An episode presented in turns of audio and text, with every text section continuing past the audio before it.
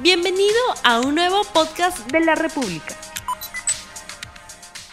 Muy buenos días amigos de la República, sean ustedes bienvenidos a RTV Economía, el programa económico del diario La República de este día, viernes 30 de julio del año 2021. El presidente Pedro Castillo dio, como hemos escuchado, su primer mensaje al Congreso el pasado 28 de julio, pero anoche, anoche dio juramento a su gabinete. Sin embargo, la designación del premier Guido Bellido generó revuelo político por ser una persona investigada por apología al terrorismo, mientras aún no hay ministro de Economía ni de Justicia. Y hoy en RTV Economía justamente hablaremos sobre lo que se viene en la economía en este gobierno del presidente Pedro Castillo, en momentos donde dijimos aún no se cuenta con ministro de Economía y Finanzas ni de Justicia, y donde la designación de Guido Bellido como premier genera una crisis al gobierno precisamente alimentada también por varias declaraciones en la prensa por tratarse de una persona que es investigada por presunta apología al terrorismo. Esta situación tendrá efecto en la economía. Sobre esto vamos a conversar y sobre los retos del próximo gobierno vamos a hablar también con el economista Alfredo Torne, a quien ya tenemos en la línea. Muy buenos días, doctor Alfredo Torne. Muy buenos días, Rumi, y un fuerte saludo a tu audiencia. Gracias por la oportunidad. Doctor Torne, en principio, ¿cuáles son los efectos en la economía por toda esta situación política que hemos estado viendo en las últimas 48 horas?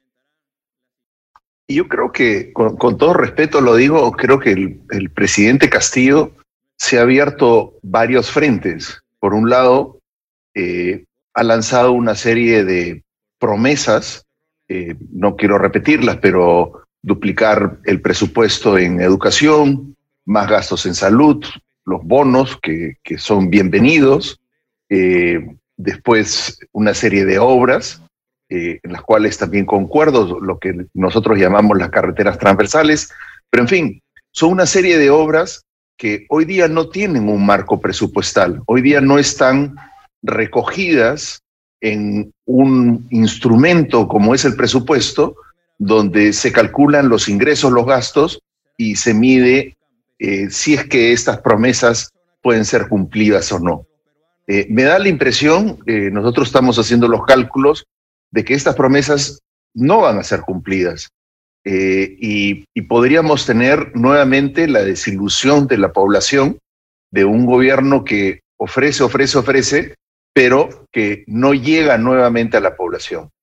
Y por otro lado, ha abierto un capítulo que si bien dicho, ha dicho en el mensaje que va a respetar eh, la constitución del 93 y que los cambios eh, que él plantea se van a hacer de acuerdo a, las provisiones, los dos artículos, el 206 y el 32 de la constitución, eh, a la hora que él explica cómo estaría conformada la Asamblea Constituyente, claramente esa Asamblea Constituyente eh, no es una Asamblea Constituyente democrática, elegida por el voto popular, sino más bien es una Asamblea Constituyente que él la concibe como una parte que ha sido elegida y otra parte por una serie de organizaciones populares que él controlaría, lo cual significaría que los cambios constitucionales que se van a realizar son cambios constitucionales al antojo del presidente, similar a lo que se ha hecho en otros países como,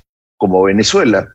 Entonces, me da la impresión de que él solo está eh, llevándonos eh, hacia, hacia un precipicio, porque eh, si es que la población no ve rápidamente los beneficios de este cambio de gobierno y él no llega a la gente que ha dicho que quiere llegar, pues lo que vamos a tener es una desilusión, una reducción en su popularidad eh, y un gobierno muy débil como los hemos tenido antes, ¿no? Eso sin, sin dejar de lado las posibles complicaciones que él tendría en el, en el Congreso, ¿no?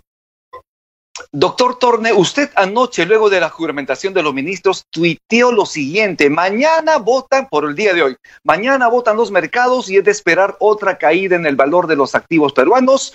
No hay que culpar al terruqueo, es responsabilidad del gobierno. El deterioro de la economía familiar producto de las malas decisiones le pasará factura al presidente Castillo. ¿No cree usted que con este tuit de alguna manera está alimentando el miedo en los mercados? No creo, porque, a ver, los mercados se alimentan de, noticias, eh, de, noticias concretas.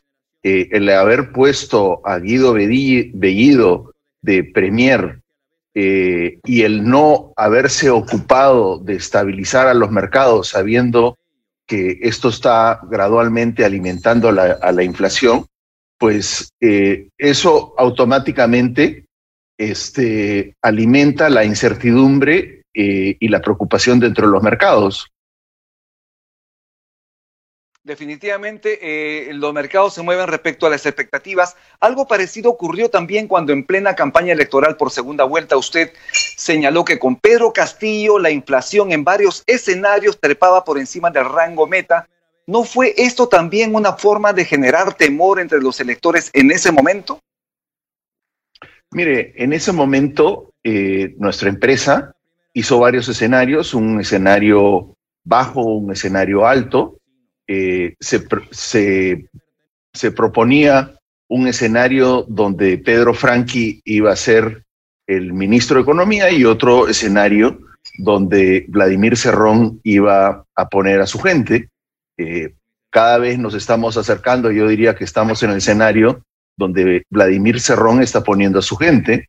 Eh, me parece una falta de respeto a todos los peruanos que se ponga de premier a una persona que ha estado o está vinculada con el terrorismo. Es algo que no se debería de permitir.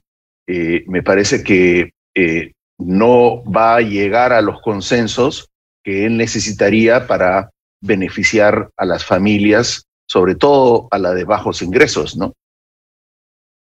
Así es, por eso es que la portada de la República es contundente. Decimos, no, señor presidente, nombrar a Guido Bellido como premier es ponerse de espaldas al país, porque este señor está investigado, investigado por la Fiscalía por apología al terrorismo precisamente, pero es una investigación que está en curso.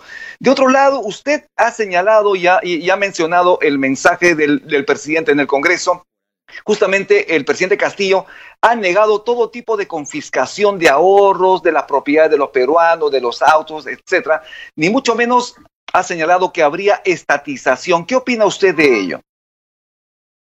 Mire, creo que esa parte del mensaje es positiva, pero nuevamente los agentes económicos responden a medidas concretas. Entonces, tenemos que ver el trasfondo de esas medidas. Si él dice que va a, respetar la propiedad privada, eh, eso se debería de reflejar en cómo es que él va a trabajar con, este, con los inversionistas. Y eso no, no se ha visto en el, en, el, eh, en el discurso. Es más, él ha dicho de que todos los proyectos mineros van a tener un un análisis de costo-beneficio, no dicho claramente cómo es que se haría, y si es que no pasan ese análisis de costo-beneficio, entonces no, este, no se les, se les apoyaría. Eh, creo que eso es abrir nuevamente una puerta eh, de la incertidumbre de uno de los motores más importantes de la economía eh, y es preocupante. Otro tema que a mí me parece que es importante es que él siempre se comprometió a un gabinete plural, eh, producto del resultado de las elecciones. Hay que recordar que él ha ganado eh, con escasamente el 50%. Una gran parte de la gente que ha votado por él no es eh, leal directamente a Perú Libre, sino que han votado por él por otras razones. Y era de esperar de que él buscase alianzas con todos los votantes que no votaron por él. Lo dijo, lo, dijo en, en algún discurso que él iba a gobernar para todos y que invitaba a los que no votaron por él a, este, a unirse a, su, a su proyecto. Pero eso no se vio claramente en el discurso que dio el 28 de julio, que podría, podría haber sido una oportunidad, ni tampoco se ha visto reflejado en su gabinete. Entonces, eh, me da la impresión de que no está gobernando para todos, está gobernando para un grupo muy pequeño, ¿no?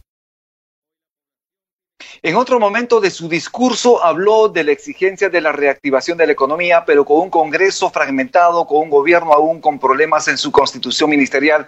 ¿Cómo reactivar el país?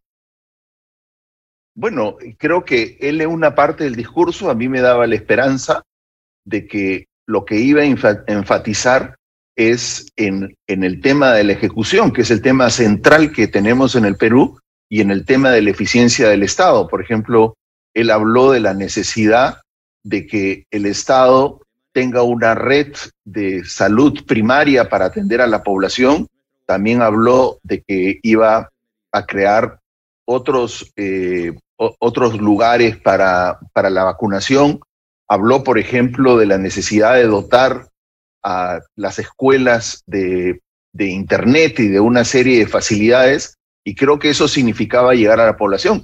La pregunta clara es, ¿cómo lo vas a hacer? Eh, y eso no, no quedó claro en el discurso.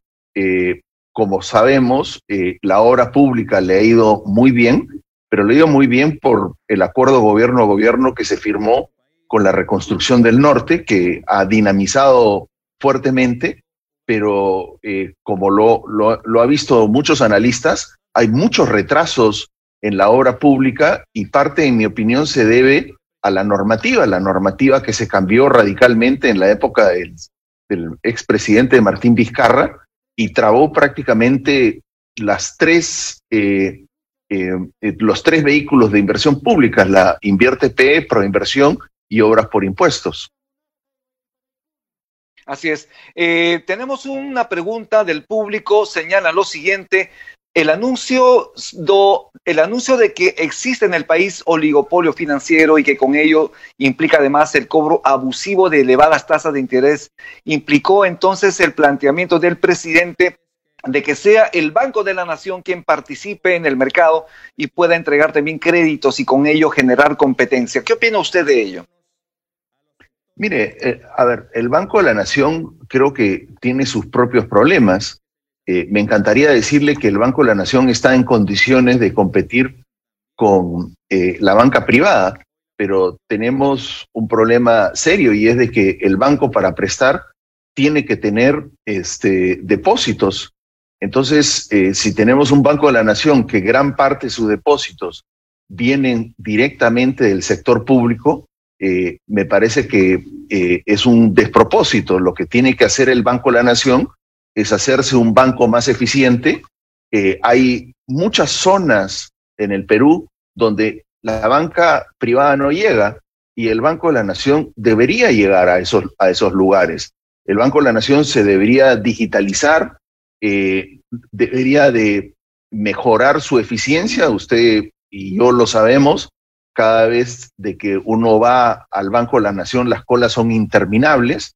Eh, nosotros tratamos de, eh, solucionar eso eh, hace, hace cinco años, pero muchas de esas cosas no se han solucionado. O sea, tenemos el problema mucho más serio de, por ejemplo, la entrega de los bonos. no hemos podido, hasta el día de hoy no cumplimos con entregar los bonos de 650 soles eh, y esto estuvo en manos del Banco de la Nación. Entonces, no hay que confundirse. El problema no es de que le demos un mandato y escribamos una ley y digamos, queremos que el Banco de la Nación compita con el sector privado. El tema nuevamente es cómo hacemos al Banco de la Nación más eficiente para que llegue a estos lugares donde nunca ha habido banca, que son los pueblos remotos de nuestros eh, pueblos andinos. Cuando usted señala que está de acuerdo con las mayorías, usted siempre vota a favor de la mayoría, ¿significa que usted votó por Castillo en la segunda vuelta? No, no voté por ninguno de los dos candidatos, en eh, Rumi. Bien, eh, vamos ya terminando el programa. Yo le haré con mucho su participación, solo muy breve para que usted pueda redondear lo señalado el día de hoy. ¿Qué hacer muy breve, ¿qué hacer? ¿Qué debería hacer el gobierno en este tramo inicial de su gobierno para poder tranquilizar a los peruanos, tranquilizar a los mercados? A ver, lo principal yo pienso que es eh, dar mensajes claros a los mercados. Eh, tenemos hoy día una gran oportunidad. Eh, a finales de agosto se presenta el presupuesto, se presenta también el marco macroeconómico multianual y se debería de presentar la ley de responsabilidad fiscal. Creo que el presidente Castillo tiene que presentar un presupuesto eh, relativamente eh, moderado. Eh, el propio ministro de Economía dijo que, según las proyecciones, tocaba un déficit de 1.6% para el siguiente año y que ellos en su borrador lo han subido alrededor del 3%. Creo que mantener el déficit alrededor de esos niveles creo que es lo, lo acertado eso hoy día no coincide con todas las promesas que ha planteado el presidente Castillo y veremos qué es lo que sale. En segundo lugar, la ley de responsabilidad fiscal debería de dar una proyección de todas las eh, eh, de, las variables más importantes del, del, presupuesto, es decir, la, la deuda, deuda neta, eh, los déficits fiscales, eh, los límites al gasto corriente, etcétera, etcétera, que es parte de la ley de responsabilidad fiscal, y esperemos de que haya una convergencia eh, acerca del 1%.